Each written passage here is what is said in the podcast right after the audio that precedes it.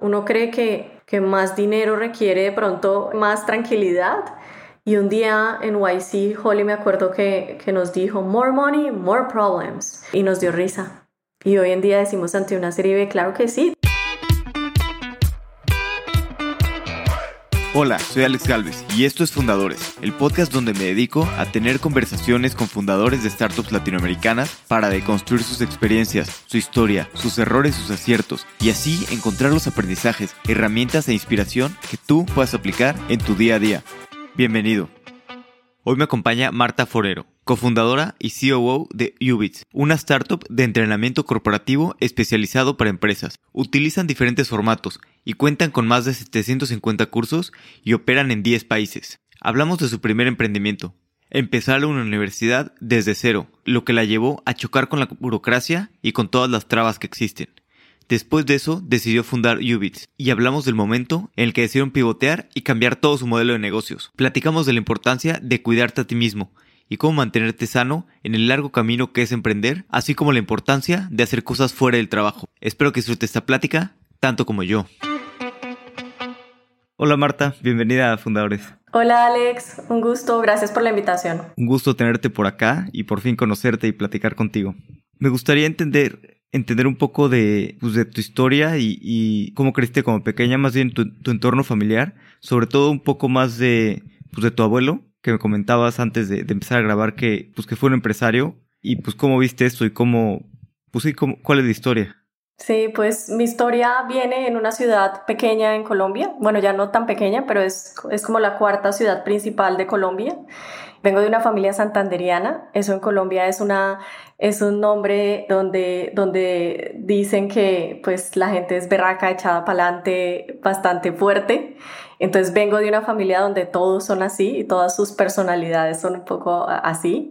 Papá médico, súper soñador, también digamos que tiene un corazón muy empresario pero pues ninguna de sus empresas, digamos que él siguió su camino como buen pediatra y una mamá increíble, también súper soñadora, pero muy empujando a tengan una carrera, hagan lo que quieran ser, sueñen y empujando a, a crecer. Y el papá de mi mamá efectivamente venía venía de un pueblo en Colombia, es, es, de un pueblo en Colombia que se llama Málaga, en Santander, de familia también súper fuerte de personalidad. Y él logró ser uno de los empresarios más importantes en construcción en el país, viniendo de un pueblo, yendo a estudiar a la ciudad, cuando antes eso era, eso era bastante difícil en esa época, consiguió hacer su maestría en Estados Unidos becado y empieza a crecer en esos años donde era, era tan difícil ver todo esto. Entonces, siento que, que fue una familia normal, una familia que sí siempre me ha empujado a, a dar más y bueno, acá, acá estamos. ¿Y cómo fue de tu parte crecer siempre, pues viendo este, a tu abuelo como empresario y también pues tu papá, digo, tal vez un poco soñador y que, que pero intentando negocios y, y haciendo cosas y como haciendo cosas propias, ¿no? Todos. Sí, yo siento que la mayor inspiración fue eso, el, el haber visto esa independencia en toma de decisiones, en ver que, que definitivamente sí se podía, porque, porque no, no, no era de una familia que, que, heredara, y esto siempre lo hablo, sino, sino definitivamente de una familia muy trabajadora. Y pienso que siempre que haya buen trabajo y trabajo, digamos que honesto y responsable y disciplinado, esos eran los resultados que, que se iban viendo. Y con ese, yo pienso que eso, eso viene un poco tras las venas de todos los fundadores, que uno tiene muchos ejemplos de algo que quiere seguir. Entonces yo veía alrededor mío una oficina independiente, veía decisiones independientes y decía como, qué difícil, pues mis ejemplos eran hombres. Entonces, ¿cómo yo iba a lograr hacer como mujer todo, todo eso que veía desde un abuelo y que veía desde un papá y pues ahí, ahí también era el, el cómo, cómo esa figura materna, uno empieza a decir como, ay, me gustaría empezar de pronto a, a, hacer todo lo que, porque normalmente esas figuras maternas que tienes cuando tus papás o tus abuelos son tan fuertes son, usted haga lo que usted quiera y usted salga adelante y usted sí puede hacerlo, nosotras porque no pudimos y en nuestro momento no nos dejaban, pero ustedes hoy en día tienen más oportunidades y yo crecí con eso, con ese empuje un poco de usted sí lo puede lograr y usted sí lo puede hacer y en estos momentos se puede dar el lujo de, de, tomar las decisiones que usted quiera. ¿Y cuáles fueron como tus primeros emprendimientos o cosas que intentaste, sin contar las cosas que, que pues de chica, ¿no? Vendiendo este paletas, este tipo de cosas. ¿Qué fue como el primer emprendimiento ya un poco más formal, por así decirlo? Mira, el primer emprendimiento fue en el 2011, cuando locamente decidido montar una universidad online.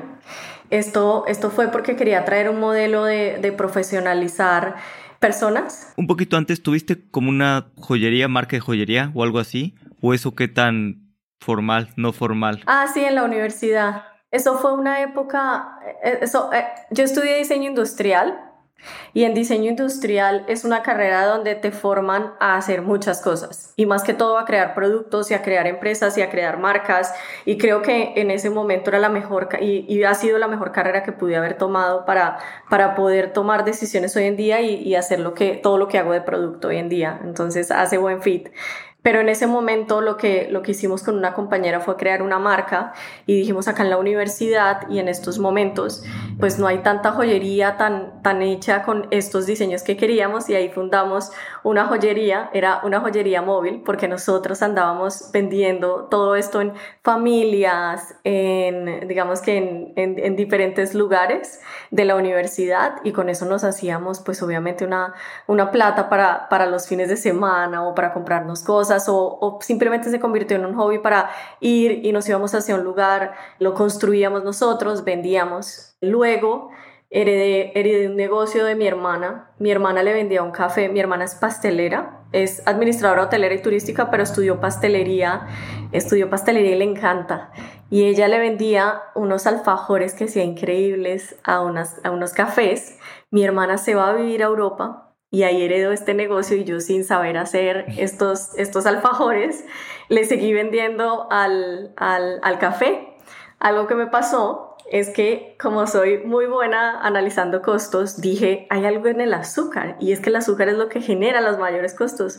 Hay que cambiarle el azúcar a la receta de los alfajores por un azúcar diferente y le cambié la receta del azúcar, seguimos haciendo los alfajores con el ayudante, con la ayudante que ya tenía y de repente el chef se dio cuenta y me dijo, hay algo que estás haciendo diferente en estos alfajores le cambiaste la calidad a algo. Y yo no, simplemente le cambié, o sea, yo como cero pastelera y ahí es cuando te das cuenta que, que, tienes que emprender en muchas cosas de los que sabes y de lo que entiendes y de lo que te has embarrado un poco para que obviamente sea, sea, sea digamos que un emprendimiento sólido. Ahí yo ya, digamos que dejé eso porque seguía con la carrera, seguía estudiando, pero son como pequeños, pequeños temas que me decían tú puedes hacer y, y ahí iba recibiendo yo creo que lecciones de vida sin darme cuenta, ¿no? Sí, claro. Y luego también no nos damos cuenta del momento, pero pues, muchos años después vemos como ese tipo de detalles y ese tipo de aprendizajes, ¿no? Los podemos aplicar. Sí, de acuerdo. Y luego me comentabas cuando pues quisiste crear una universidad en Colombia, ¿cómo estuvo eso? Sí, es una locura. Yo lo que hice fue ir a negociar una universidad en México y decirles que quería abrir su universidad en Colombia, que me gustaba mucho su modelo de profesionalizar personas online, porque lo que lo digamos que lo que yo quería es que en esta en esta en esa poca carrera yo ya me sentía súper adulta, ¿no? A los 24 años. Entonces yo decía, en esta larga carrera que he tenido, como yo empecé a trabajar como ponle, de, ponle 20 años, y yo decía, veo que hay mucha gente que es muy buena, pero que no se ha podido graduar de una universidad por dinero y por tiempo también. En esa época, esto es hace 10 años, digamos que no estaba tan fuerte el tema de las universidades online. Habían universidades online, pero no eran tan fuertes como hoy en día lo son. Y, decía, ¿por qué no hay carreras universitarias, por lo menos tecnólogas, donde a ti, donde te permitan hacer un examen y te permitan nivelarte según tus conocimientos, porque hay personas que están en el mercado que llevan 25 años en como asistentes o como, como administrativas y no han podido graduarse de una carrera. Entonces ahí vi ese modelo en México que era similar al que, al que yo tenía en mente y fui a hablar con el rector en México y fui a negociar directamente y recuerdo que, que, ahí directamente logramos, digamos, entrar, entrar en, en, una negociación, vuelvo con este modelo, empiezo a tratarlo de implementar en Colombia, empiezo a hacer papeles para fundar la universidad en Colombia y me encuentro con 100 problemas de frente. Yo acá ya estaba pensando en una inversión y yo decía, ok, necesito inversionistas, necesito gente que esté detrás mío apoyando todo esto. Entonces encontré una fundación, encontré el rector, el mismo rector de México nos estaba, nos estaba apoyando y digamos que tenía una fuerza por detrás que podía perfectamente elaborar todo esto, pero me pedían muchísimas cosas. Luego me pedían tener la universidad por lo menos dos años abierta sin operar mientras sacábamos todos los permisos de lo que se demora. Y yo tenía todas las plataformas listas, entonces lo que me volví fue una plataforma de venta más para la Universidad de México y ahí dije como, como en estos momentos creo que esto no es tan mío, no he podido lograr mi modelo pero aprendí a montar todas las plataformas, te digo, porque llegaban momentos donde el, el, jefe de tecnología de la universidad pues no me atendía, no me atendía o no, o no, digamos que no tenía el tiempo y ahí aprendí a montar plataformas, a montar programas, a entender más que todo la estructura de diseño instruccional, profesores, cómo funcionaban las universidades. Esto fue más o menos hasta el 2013, 2014 que yo dejé la universidad y en ese camino conocí, conocí a Julián. Entonces ahí, ahí digamos que salté un poco a, ir, a ir, dejé un pie en la universidad y otro pie empezó como a, a pensar, empezar a trabajar en este otro modelo que de pronto no me exigía, no me exigía tanta, tanta burocracia. Estuviste más de dos años con esto, con toda la burocracia que debe ser súper cansado y más en el sector de educación. ¿Cómo lidiabas tal vez con, con la frustración de ver que, pues que no, no sé si no avanzabas o no, no se podía abrir, ¿no? Además, me imagino que las otras universidades te atacaban porque pues, estabas atacando directamente su modelo de negocios. ¿Cómo lidias con esta frustración de, de la burocracia? Sí, un día muy chistoso, de, pues hoy lo chistoso en su momento fue cuando dije, oh, tengo que, que revisar esto.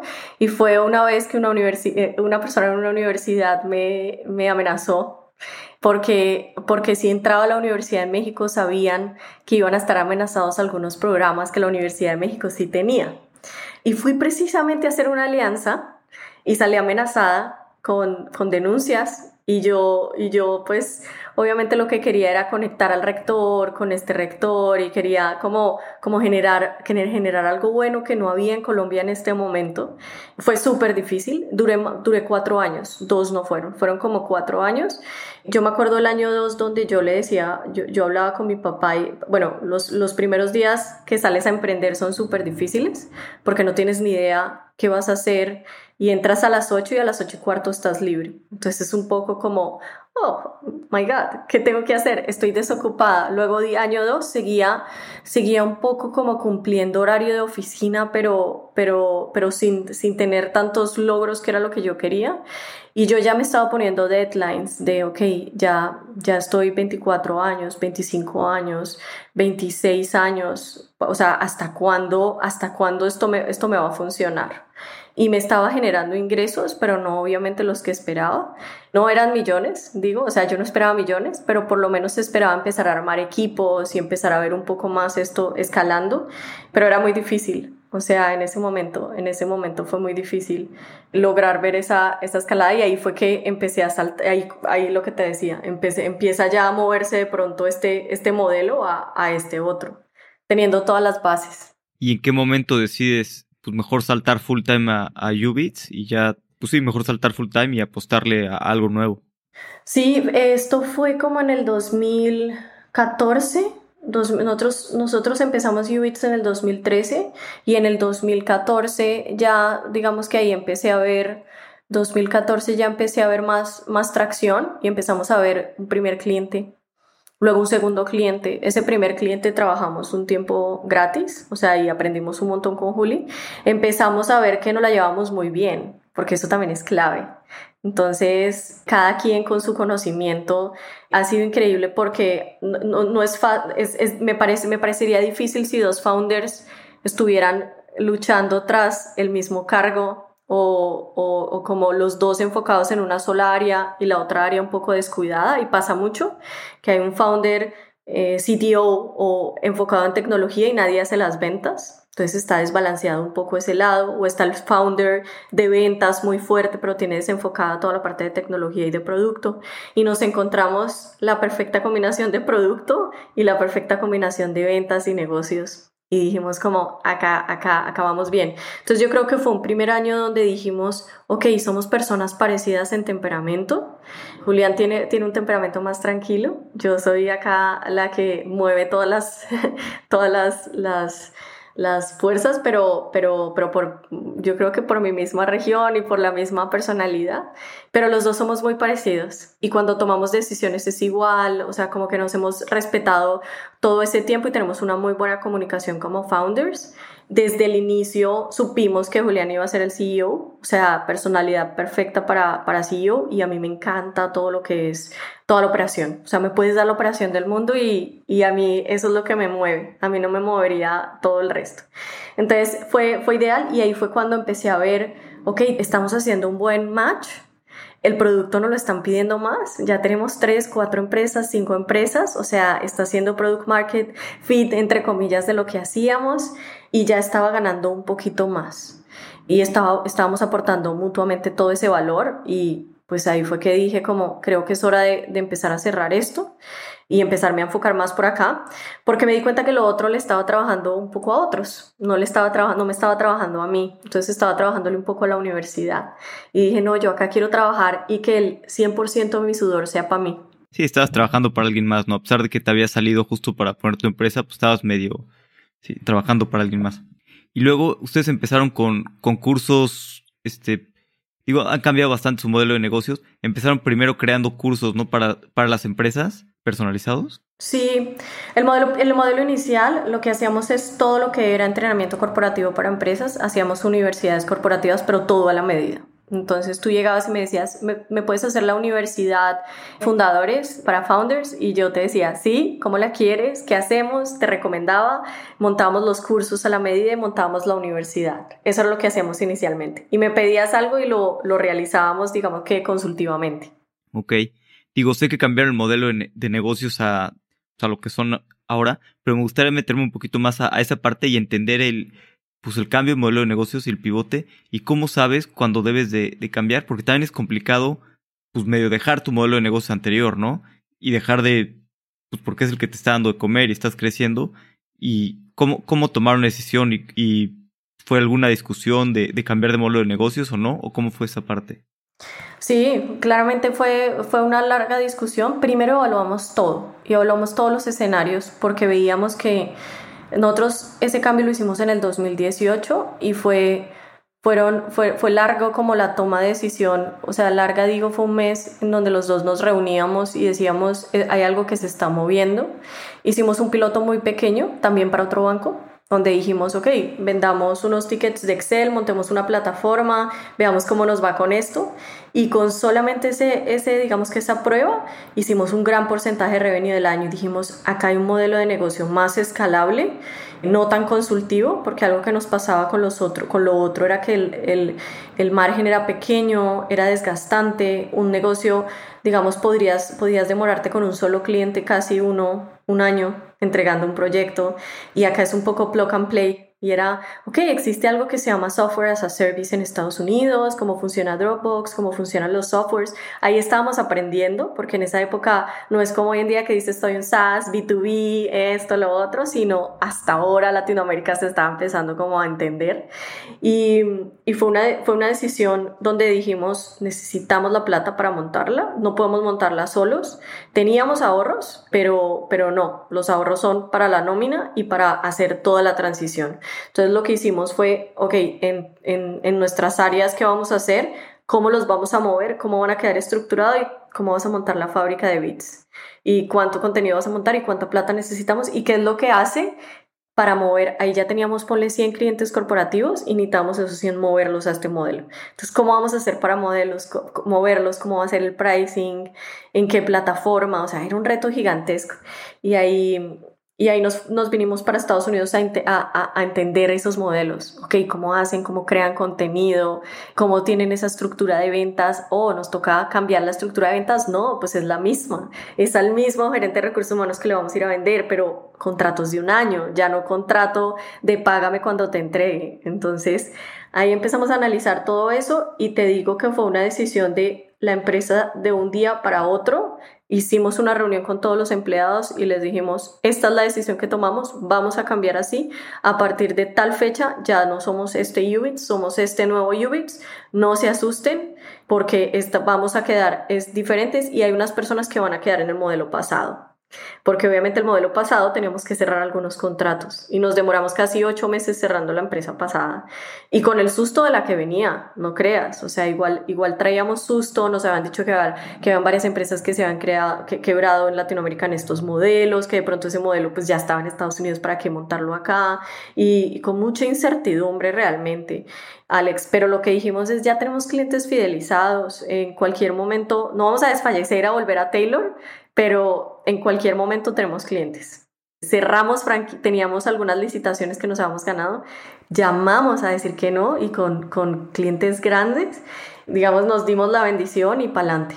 Y cerramos así porque teníamos los números perfectos para saber cómo íbamos a crecer dos veces el año que seguía. ¿Y qué aprendiste de esto? Como de este cambio de, de, un modelo para el otro? ¿O qué te hubiera gustado hacer distinto, tal vez sabiendo lo que sabes hoy en día? Sí, pues en ese cambio a ver, cosas que pudimos haber hecho distinto. Mm, no, la ventaja es que hicimos todo distinto. Pienso que, que, que, lo hablamos y que habían algunos, algunas contrataciones que, que, definitivamente tenían que ser diferentes y que, y que más bien teníamos que preparar a la gente para la empresa que se venía y en ese momento no lo hicimos y tuvimos que contratar para algunos managers, gente nueva que de pronto tuviera más experiencia en esto y es el reto que tenemos todos los founders ante cualquier ronda. Cómo, cómo fortaleces mucho a los managers para no tener que estar cada ronda cambiando managers, entre comillas, sino más bien a los que tienes y, que han trabajado, cómo los, cómo los, los potencializas para hacer los PPs, C-levels y para todo lo que se viene. Entonces, en ese momento, pues no estábamos preparados un poco para eso. Creo que de las, de las cosas que aprendimos mucho era, era también ver en dónde íbamos a poner el dinero para que, para que creciera finalmente la, la, la caja. Yo creo que algo que hubiera hecho es balancear un poco más de pronto el presupuesto entre educación y tecnología. Le apostamos muchísimo al contenido, pero en ese momento no le apostamos tanto a la tecnología, le apostamos muy poquito. Y creo que hoy en día digo como, ouch, le hubiera metido un poquito más de plata y no hubiera tenido el año pasado tanta deuda técnica, que es lo que todos conocemos y nos pasa en algún momento de las vidas cuando decimos, creo que hay que cambiar la plataforma.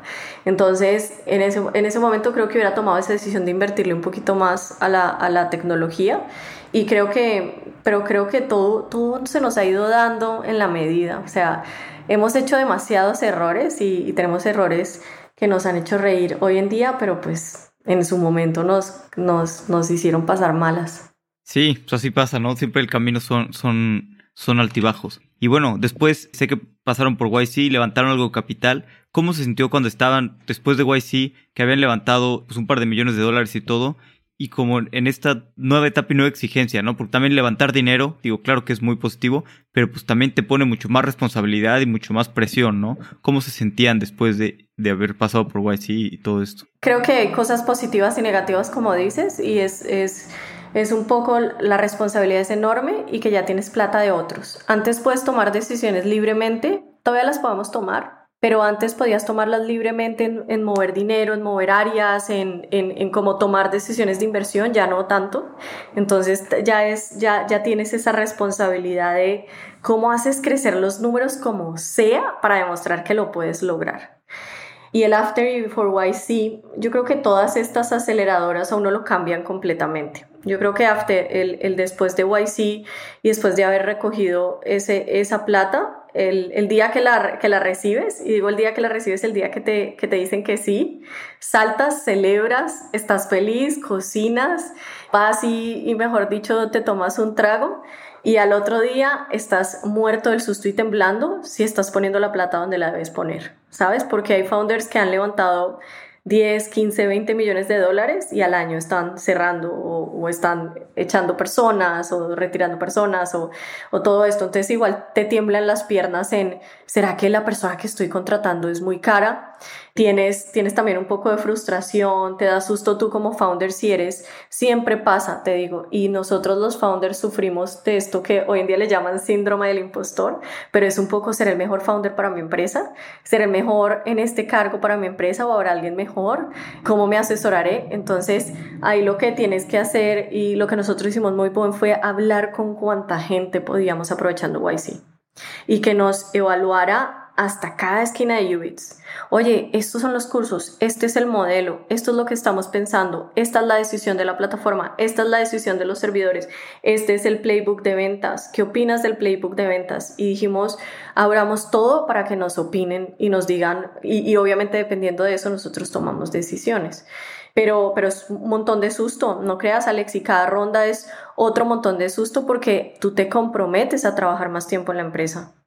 Entonces, no es lo que ven hacia afuera en los periódicos está lindísimo, pero por dentro es un compromiso de, ok, durante tres años más, ahora tienes que tener más exigencia y trabajar más horas al día y tienes que contratar mejores personas y tienes que también formar a las que están y crearles una carrera, seguir creando una cultura dentro de tu empresa, dejar un poco al lado cosas que te gustan por estar todo el día conectado a tu empresa. It's a lot. Sí, y cómo haces también para mantenerte pues bien tú misma, ¿no? Con toda esta presión. Además, pues es un maratón, ¿no? Más ahorita que ya llevan tantos años en, en Ubits, no es solamente un sprint de un par de años, sino realmente construir una empresa, este, pues va a tardar mucho tiempo y hay que mantenerse pues bien físicamente y, y mentalmente. Sí, es algo que creo que como founders, cuando uno toma la decisión de hacer una empresa, y siempre lo digo, como es bien importante que a uno le guste mucho el tema, porque no van a ser cinco años van a ser 10 años, van a ser a los 10 años empiezas a ver resultados de cosas que aprendiste y que en que vas en camino. Yo siento que al inicio fue fue bien duro porque yo no balanceaba nada de vida personal, nada. Muy dedicada a trabajo, muy dedicada a workaholic en la oficina, resolviendo y resolviendo los problemas de, de, de todos y resolviendo también cómo iba a crecer la empresa y creo que ese es el trade-off que uno tiene como founder. No lo digo todos, yo, directamente, como que eh, sí le hemos dedicado con Juli la vida a esta empresa. Entonces ahí es cuando dices, oh my god, dejé viajar, dejé tener vacaciones, de pronto en muchos de mis mejores años de, de, de vida, de, de 20, ahorita ya en los 30, pero algo que sí aprendí, y esto lo aprendí precisamente en la época de YC, es a cuidarme siento que antes claramente tú te cuidas y tú comes bien y, o sea, no, no digo de, de, de, desorden completamente, pero, pero sí a cuidarme, a parar en algún momento porque entendí que trabajo siempre voy iba a tener. Trabajo nunca se va a acabar. O sea, mi to-do list ese, eso no existe. Eso, eso nunca para. Y que la gente te necesite nunca para y es, es normal. Entonces siento que, que algo de las cosas que aprendí es a cuidarme, a, a, a tener vida después de Ubits, digo yo, de cosas que hago es no hablar tanto de Ubits. Entonces me comprometí a los fines de semana no hablar de la empresa y no porque me dijeran, sino uno a veces es súper intenso y no se da cuenta. Con amigos, cero hablar de la empresa. O sea, acá, acá creo que hay gente que ni sabe que soy founder de algo. Entonces está cool porque también no, me, no se me antoja ni termino hablando del SaaS y del B2B y de esta empresa que fundaron ni de esto que hicieron, sino es tener una vida después de tu startup. Entonces creo que eso es, esos son de las cosas que, que sí, que sí he trabajado mucho. Sí, y es importante, ¿no? También a veces creo que puede ser difícil en los primeros años darte más tiempo, o sea, está bien, pero pues, a veces pues, requieres más trabajo, ¿no? Para que realmente las cosas funcionen y después ya que están funcionando, pues lo que requieres es tal vez menos horas, pero trabajar de manera más inteligente, contratar bien y, y sí, estar bien. Y luego en lo personal, por ejemplo, sé que te gusta siempre aprender cosas nuevas y te mantienes este, pues, aprendiendo cosas nuevas. Por ejemplo, me comentabas que, que aprendiste a andar en moto y estás aprendiendo a, a um, volar, pilotear un avión, no sé cómo se diga. sí, sí, a volar. Suena extraño a volar. Creo que hay retos que uno se pone y, y tú me decías que tú también te pusiste ese reto de aprender a andar en moto y lo importante es tomar la decisión, hacerlo y ver si te gusta. Y si no te gustó, pues next. O sea, es, es, es cosas y, entender cuánto es tu capacidad para hacerlo. Porque hay veces nos creemos invencibles o por otro lado hay veces creemos que no podemos. Y yo 2000, 2019 más o menos compré una moto. Una moto 350 para los que conocen de motos. Creo que no alcanza, creo que la moto andaba más rápido de lo que yo podía pensar para tomar una curva. y, y sí, me encanta. Trato de aprender cada tanto algo que no tenga nada que ver con la empresa, para en parte como también estar tranquila y relajarme. Y empecé a ver que volando me quedaba mi mente en blanco, pues no en blanco. Para los que quieran volar conmigo próximamente, no es que me quede en blanco, pero no pensaba en la contratación, lo que pasó, que si la competencia, que el precio, que esto, sino sencillamente estaba enfocada en, en que estaba pasando bien, estaba feliz. Tengo, tengo en estos momentos 100 horas de vuelo como copiloto y un día me levanté y dije como, creo que ya es hora de, de, empezar a, aprender a ser piloto. Y empecé mis clases y me arriesgué y, me cambié de puesto porque, porque siempre estaba del lado, del lado opuesto como copiloto. Y ahí arranqué, arranqué mis clases y, tuve todo el apoyo de mi esposo es piloto, entonces tuve todo el apoyo también de, de aprender es, es, creo que era algo de, lo que nunca había hablado, es, es ingeniero, pero, pero pues su hobby también es, son los aviones. Entonces ahí, ahí lo empecé a, empecé a compartir ese gusto por volar. Y una señora de 70 años un día se me acerca en el aeropuerto y me dice, yo, yo empecé a aprender a volar ahorita, pero aprendí más que todo a aterrizar. Por si mi esposo algo le pasa, por lo menos yo poder aterrizar en los aeropuertos. Y yo dije, oh my God, no voy a esperar hasta los 70. Creo que ya es hora de que lo empiece a hacer. Me, me requiere demasiada exigencia, te digo, más exigencia que cualquier cosa. Y es como reaprender ciertas cosas la dirección se da por los pedales, no por el timón. Entonces tu cerebro le toca pensar y como que empezar a entender y, te sientes, te sientes burro.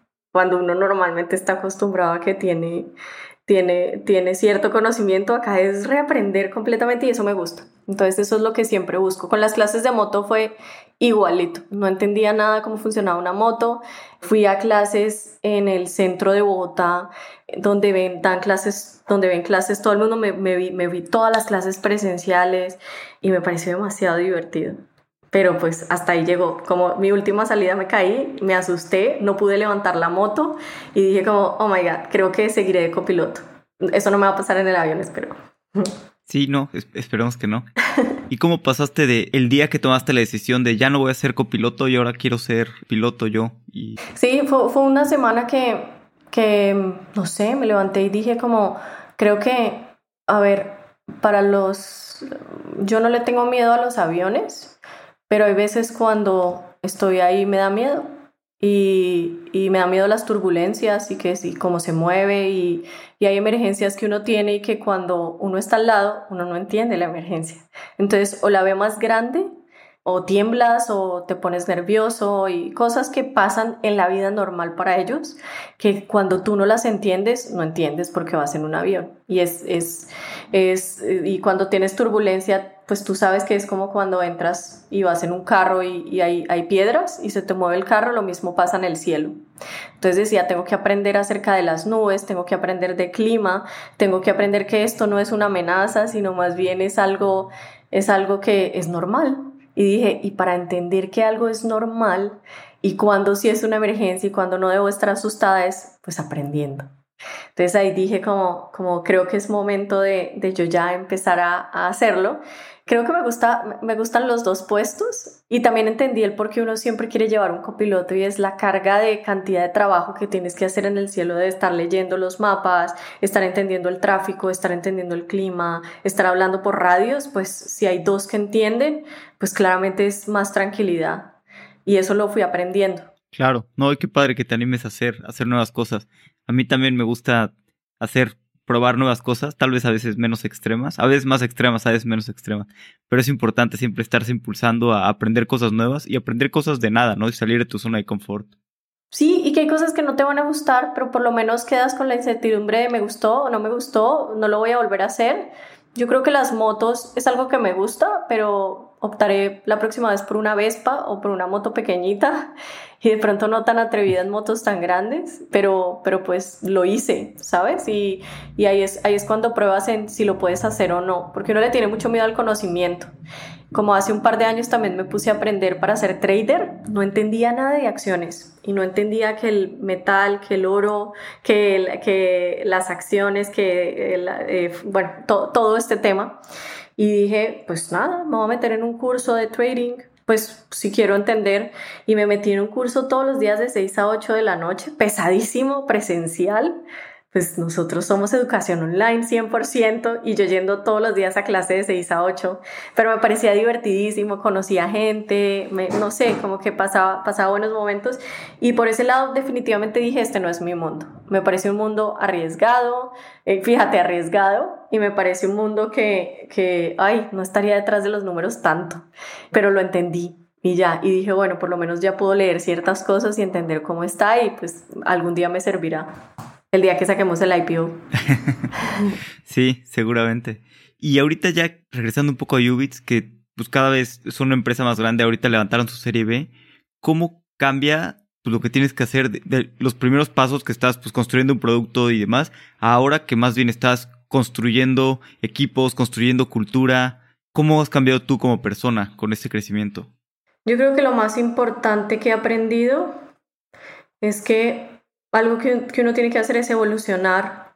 Yo, yo uno de los, digamos que de las creencias que tenía hace muchos años era que, mm, era que uno tenía que ser la misma persona.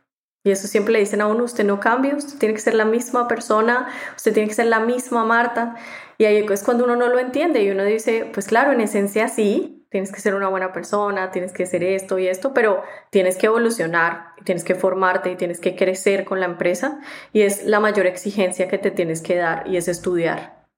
Entonces, ante cada serie lo que nos toca es formarnos y formarnos, ir a programas y formar la mente y, ir a, no sé, a, coaching, mucho coaching de otros founders o ir a otros founders que de pronto ya están pasando por ahí y, y eso, es, eso es lo más importante, como ante cada serie prepararte, porque lo que se viene es más pesado. Uno cree que, que, más, que más dinero requiere de pronto eh, más tranquilidad y un día en YC, Holly me acuerdo que, que nos dijo, more money, more problems. Y nos dio risa. Y hoy en día decimos ante una serie B, claro que sí, tus problemas cambian, tu capacidad de toma de decisión tiene que ser mejor para evitar esos problemas, porque pues, los problemas cada vez son diferentes. Algunos happy problems que, que todos hoy en día decimos, ah, ¿por qué está pasando esto? Y otros que sí son problemas mucho más grandes y tienes que tener la madurez para, para todo eso como founder y también la madurez para saber que tu empresa algún día la van a dirigir otras personas. Entonces ahí empiezas, ahí empiezas a, a, seguir haciendo lo mejor que, y lo que más puedes. Y el mindset cada vez te cambia más. Y uno como, como founder pues es, es terco y, es persistente y los que me conocen soy ultra paciente. Entonces eso mismo lo tienes que ir reforzando nuevamente. ¿Y, y cómo ha evolucionado también la cultura de Ubits a medida que crecen? ¿Se ha mantenido igual, similar, o ha, o ha venido también evolucionando a medida que se expanden a, más países y, a más continentes incluso? Eso es uno de los retos, ir evolucionando la cultura y que ir cambiando también los mismos valores los que creías inicialmente y eran los principales, como también los, los valores evolucionan a, a lo que eres hoy en día, a los equipos que tienes, porque pues crecen más los equipos. Y todos tuvimos un reto y todas las empresas y fue el tema de trabajo remoto. Entonces antes podías hacer mucho bonding físico, los viernes, los jueves, te encontrabas. Hoy en día tratamos de hacer ese tipo de actividades, pero te queda un reto y es la palabra bonding y es cómo haces para que la gente esté conectada a tu empresa y más en este mundo digital donde tenemos un montón de startups recibiendo inversión, con salarios, con perks, viene gente de, vienen, multinacionales a ofrecer diferentes perks. Entonces, ¿cómo haces para que la gente crea en esto que, que estás construyendo? Siento que tenemos una, una muy buena ventaja y es que al que le gusta la educación y trabajar por un propósito, está en el lugar indicado. ¿Sabes? Y eso es algo que les hablamos mucho dentro de la cultura y es el, el, propósito de lo que, de lo que, del por qué están sentados todos los días y a quién están ayudando y todo ese tema de, de educación que es tan importante para nuestra región y cómo le aportamos a todos en Ubits desde ahí. Entonces sí, claro, la cultura ha venido evolucionando, es súper retador, vieras, es súper retador porque cada vez es más exigente y la gente cada vez es más exigente con lo que necesita, con lo que pide, pero nos ha ayudado mucho que también hay otras startups trabajando en cultura, en desarrollo y nos ayudan a otras startups a desarrollar eso. Entonces, eso es lo más bueno del, ecosistema un poco de, ok, ya hay más herramientas que te ayudan a lograr esto, ya hay otras ideas que vienen de acá, lo puedes implementar, haces pruebas y, ideas que vienen de, de, otras empresas más grandes. Entonces, implementar All Hands, cómo, cómo fomentas encuentros, digamos, en, en las oficinas que tienes en diferentes países para que por lo menos se vean una vez al mes, o tienes un budget para ese presupuesto y tienes diferentes perks de la gente que les gusta. Y empiezas a hacer análisis también para ver qué es eso de la cultura que la gente, que la gente lo tiene ahí. Y en parte es desde el día uno cómo los founders ayudaron a bajar todo eso. Hubo momentos difíciles, te digo, hubo un momento en la compañía donde, cuando éramos cuatro o cinco personas, donde no estábamos trabajando mucho en cultura y ahí es que vimos la importancia y cambiamos algunas personas que dijimos, ¿sabes qué? Ya entendimos eso de cultura. Esta gente no es de nuestra de nuestra misma cultura. Esta gente nos está alimentando la gente de forma negativa. Y eran trabajadores buenísimos, trabajadores buenísimos que tú dices, qué potencial, pero qué mala actitud para trabajar, no les gustaba. Y ahí dijimos, ok, eso es importante. Y nos pasó al inicio. Y ahí ya empieza, empieza todo a evolucionar de, ok, cuando hay, cuando hay este tipo de personas, nosotros tratamos muchas veces de, de estar en ciertas entrevistas, o sea, tratamos de estar en la mayor cantidad de entrevistas que podemos, pero pues los, los managers también nos ayudan mucho con eso de, de seleccionar las mejores personas para Ubits. ¿Cómo te das dando cuenta de esto, de que hay personas que no tienen pues que no son buen fit con la cultura, ¿no? A pesar de que pueden ser muy buenos empleados, que no son, sobre todo al principio, ¿no? Que tal vez estás muy ocupado en, pues, en sobrevivir, ¿no? Realmente. Sí, pero ¿sabes qué? Lo notas. Y más cuando, a ver, todas las empresas tienen culturas diferentes. Y, y, yo sí, sí creo, tienen una personalidad diferente, no pueden ser todas igualitas porque pues ese es el ADN de una empresa. Y, notas cuando hay inconformidad, cuando hay respuestas diferentes a, las que, digamos, cuando hay respuestas agresivas que no van con la cultura de la empresa, cuando hay de pronto, porque pues discusiones hay siempre, pero, pero es la forma en la que se discuten, cuando ves no sé, son, son personalidades que no van a las reuniones, no van a los encuentros, no les parecen las reuniones que hacemos, o, o HR hace todo por, por tratar de que la gente esté bien, y estos son los primeros detractores. Y cuando tienes detractores de tu, de tu empresa, ahí tienes alarmas y dices, ok, si no te gusta como tenemos el, el espacio para bicis, si no te gusta que tenemos viernes de asados, si no te gusta que tomamos esta decisión, pues creo que esta no es la empresa en la que debías trabajar. Creo que eres feliz en otra, pero acá no es. Y ahí te das cuenta, ¿sabes? En los rumores, la gente que por el lado se queja y dice, oye, esta persona solo se queja y no le gusta y no le pareció esto. Primero lo hablas y si ya no, pues no, no, pues tú no puedes cambiar a la gente en, sus decisiones de qué les guste y qué no, pero lo hablas y si ya definitivamente es un detractor de tu misma empresa, lo que va a pasar es que esa persona va a generar más detractores y eso no es sano. Entonces ahí es cuando te toca tomar la decisión como creo que no es la empresa para ti. Totalmente. Vamos a pasar a la última parte, que es la serie de preguntas de reflexión. Las preguntas son cortas, las respuestas pueden ser cortas, largas o como tú quieras. Bien. ¿Tienes algún libro que te guste recomendar? Tengo dos. Para la gente que le gustan los productos, hay un libro que se llama Inspired, muy bueno, para todo lo que sea producto. Y hay otro que leí, leí recientemente que se llama CXO, no sé si, si CXO, que está, está bastante, bastante interesante, me lo, me lo recomendaron. Y si lo hubiera leído hace siete años no hubiera entendido nada. Y hoy en día entiendo todo. Es como una, es como una guía a través de ser un founder. Entonces te explica qué debería ser, cuáles son las métricas principales por cada uno de los C-levels, qué debería ser cada C-level, cómo, cómo debería trabajar cada una de las áreas, cómo debería, cómo debería ser la estructura de producto, de tecnología, de pronto de, pues de, de todas las áreas de la compañía, HR en qué debería estar enfocado, cuáles son las métricas de HR.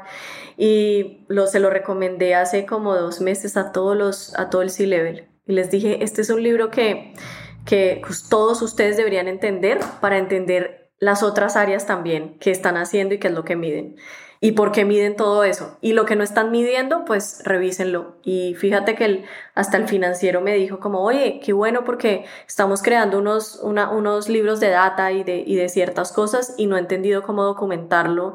Y pues está hasta cómo documentar la información de la compañía. No, está muy cool y se llama CXO.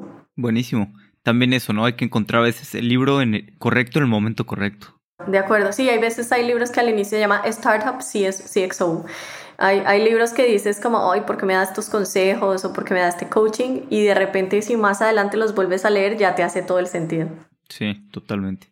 ¿Hay algún tema del que hayas cambiado tu opinión recientemente? Eh, um, a ver, recientemente cambio de opinión. Mira, hay temas que más bien estoy en, en contra de la opinión de personas que hablan mucho y es un poco del tipo de founder que debe ser para cada empresa. Entonces dicen es que todas las empresas de tecnología deberían tener un founder técnico, es que todas las empresas de esto deberían tener un founder así.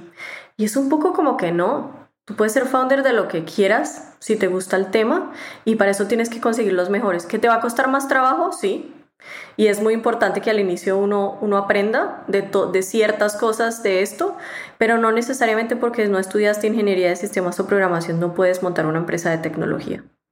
Y he aquí el ejemplo más grande. Entonces, es un poco la restricción de siempre hay un founder técnico o por qué no eres founder técnico o esto, y es oye, soy founder enfocada 100% en producto. ¿Tu empresa es de tecnología o es product oriented como el mundo de las startups hoy en día? Entonces es, es como, ok, ¿a, qué conversación estamos teniendo? Y ya, yo considero que cada quien puede montar la empresa que quiera con tal de que le guste. Y si no, y si no le gusta, pues no está tan bien eso. Pero si le encanta y es una empresa de agricultura y nunca fue agricultor, pero puede aprender, puede empezar, puede hacerlo y puede ser muy exitoso. Sí, sí, totalmente. Luego también nos enfrascamos en lo que estudió cada quien y pues estudias, no sé, cuatro o cinco años, cuando pues, puedes agarrar un tema que no conoces y aprenderlo, ¿no? Igual que pues, alguien que lo estudia, lo puedes aprender más tarde y, y de sencillo. Sí, de acuerdo. Y es preguntarle a todos los dueños de empresas grandes si empezaron estudiando, no sé, a los bancos, a todos decirle, usted empezó con carrera de banquero específicamente, y a todos los que tienen empresas de marroquinería, de, de, de, carteras, de todo, ¿usted fue diseñadora de carteras? Pues no, ahorita como son diseñadores de lo que les gusta, porque les gustó la joyería, porque les gustó el diseño de ropa, este Segna, pues necesariamente ahorita no es el que diseña la, la moda de, este, de, de todas sus empresas y el resto también. Entonces es un poco qué es lo que te apasiona para iniciar y ya después coges las guías y, y vas implementando todo eso. Entonces eso es de la cosas que sí digo como no. ¿Hay algún punto de inflexión en tu vida que haya cambiado la forma en la que piensas? Em, creo que fue antes, eh, cuando estaba durante el batch de YC, que, mucha, que tenía mucho ruido alrededor diciéndome, tienes que estar enfocándote también en tu parte personal, tienes que hacer esto, tienes que ser la misma, ahorita estás muy enfocada en tu empresa, qué va a pasar con esa empresa más adelante y todo. Y en esa época dije lo que ya les, les mencionaba, como que sentía que, oh, no, no, no era la misma. Y, y ahí me di cuenta como, ¿y por qué tengo que ser la misma?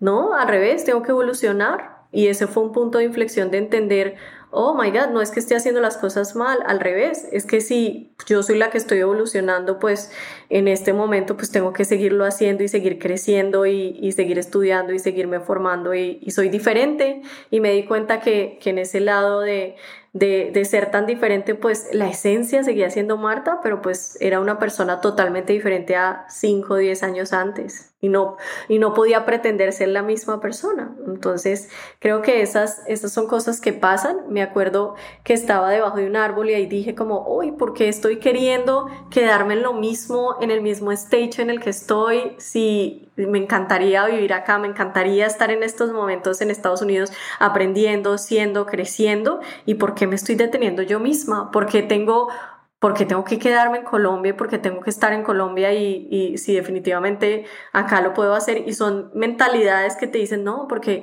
tú naciste acá, tú tienes que tener acá una familia, tienes que hacer tu vida como te la piden, tienes que, no, no tengo que hacer nada de eso. Entonces ahí dije, eh, eh, es, es, es un poco dejar de seguir tanto las reglas de lo que te piden y te exige una sociedad por ¿Por qué? Yo evolucioné, soy empresaria, soy mujer, sí, no tengo hijos, ¿y qué? Y no tengo ciertas familias, ¿y, qué? O sea, pero, pero soy feliz y eso es lo más importante. Y ahí dije, ok, acá el, el éxito es, pues, qué tan feliz te hace lo que estás haciendo. Si es Ubit, si es lo que más me hace feliz, pues lo seguiré siendo 10 años más y ya, teniendo balance. Claro.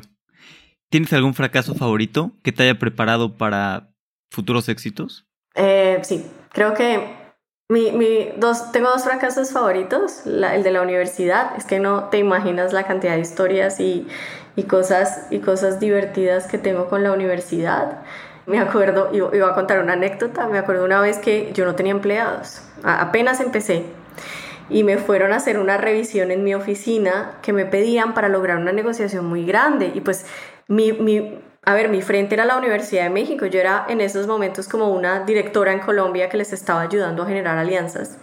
Y tenía una oficina y en estos momentos me dicen, para ir a hacer una visita, para cerrar esa alianza, me dicen, vamos a hacer una visita en sus oficinas de Colombia con toda la estructura que usted tiene. Y yo dije, oh por Dios, se van a dar cuenta que estoy yo sola. ¿Qué voy a hacer? Y cogí, me fui para un Home Depot, para un Home Center y compré toda la oficina, sillas, puestos, café, todo, y llamé a todos mis amigos y todos mis amigos que no estaban trabajando y les dije, los necesito, mañana a las 3 de la tarde tú vas a ser mi abogado, tú vas a ser la persona que me ayuda con marketing, tú vas a ser la persona, la de la recepción, mi mejor amiga era la recepcionista y todos ustedes me van a ayudar, por favor, porque supuestamente esta universidad si existe acá en Colombia, por favor, así tenga todo en México, yo loca. Oye, y ese día tuve una reunión buenísima, nos sentamos, ellos hacían que trabajaban, tenía una mega estructura de empresa.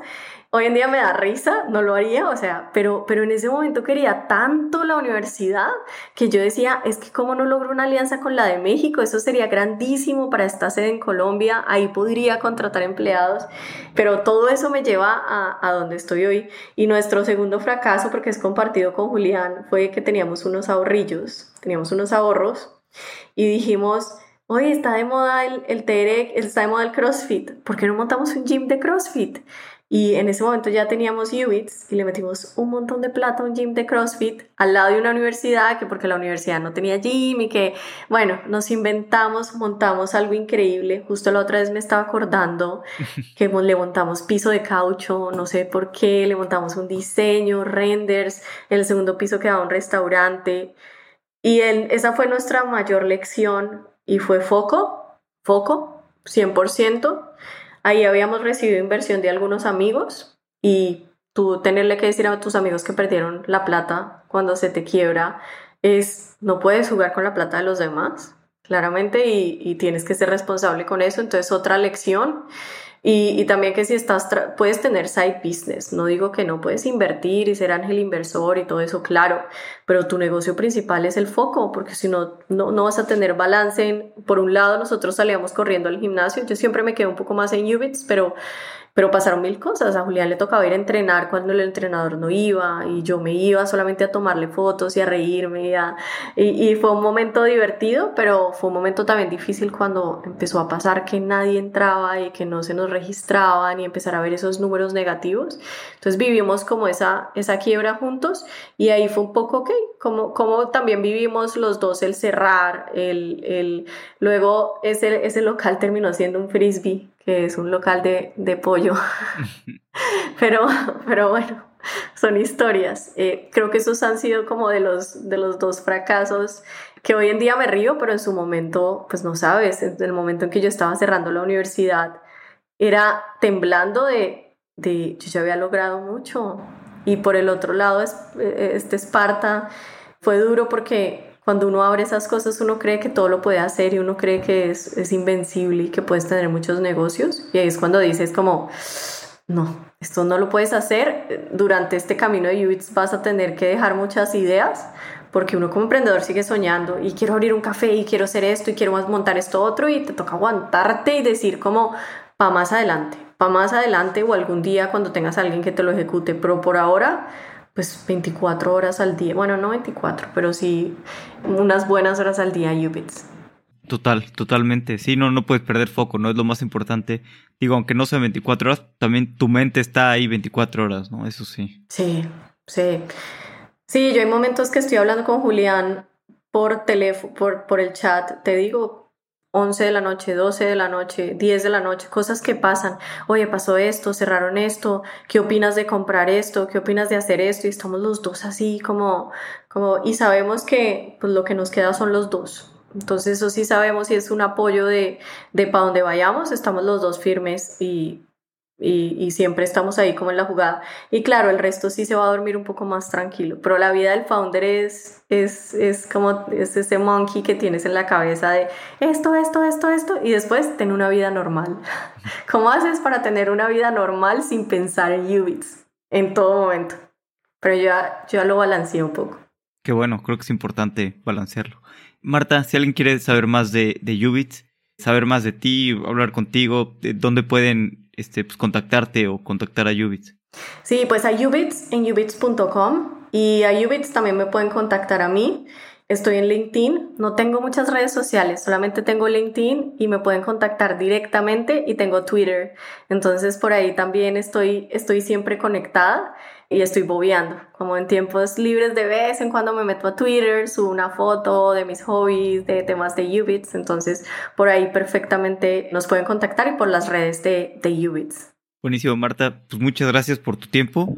La verdad es que la pasé increíble. Este, aprendí más de tu historia y de ti. Y me encanta lo que están creando en Ubits. Y además, pues todavía es eso el comienzo, ¿no? La educación está muy temprano en Latinoamérica y, se viene lo mejor en los siguientes años. Sí, sí, muchas gracias Alex por la invitación y pues nada, nos veremos en, en, un tiempo para contarte todas las actualizaciones porque como dicen la vida de un founder, como un año de, un año de, un mes de Ubit son como 10 años de una empresa normal. Entonces ya te estaremos contando cómo van todas estas actualizaciones de esos nuevos productos que estamos creando y sacando. Buenísimo, espero escuchar esas actualizaciones. Aprendí mucho de Marta. Espero que Latinoamérica tenga cada vez más startups resolviendo los problemas de educación. Hay muchas oportunidades en esta industria. Si te gustó el episodio, recuerda recomendárselo a algún amigo o algún enemigo. Y si no lo has hecho, me ayudas mucho calificándome con 5 estrellas en Spotify. Hasta la próxima.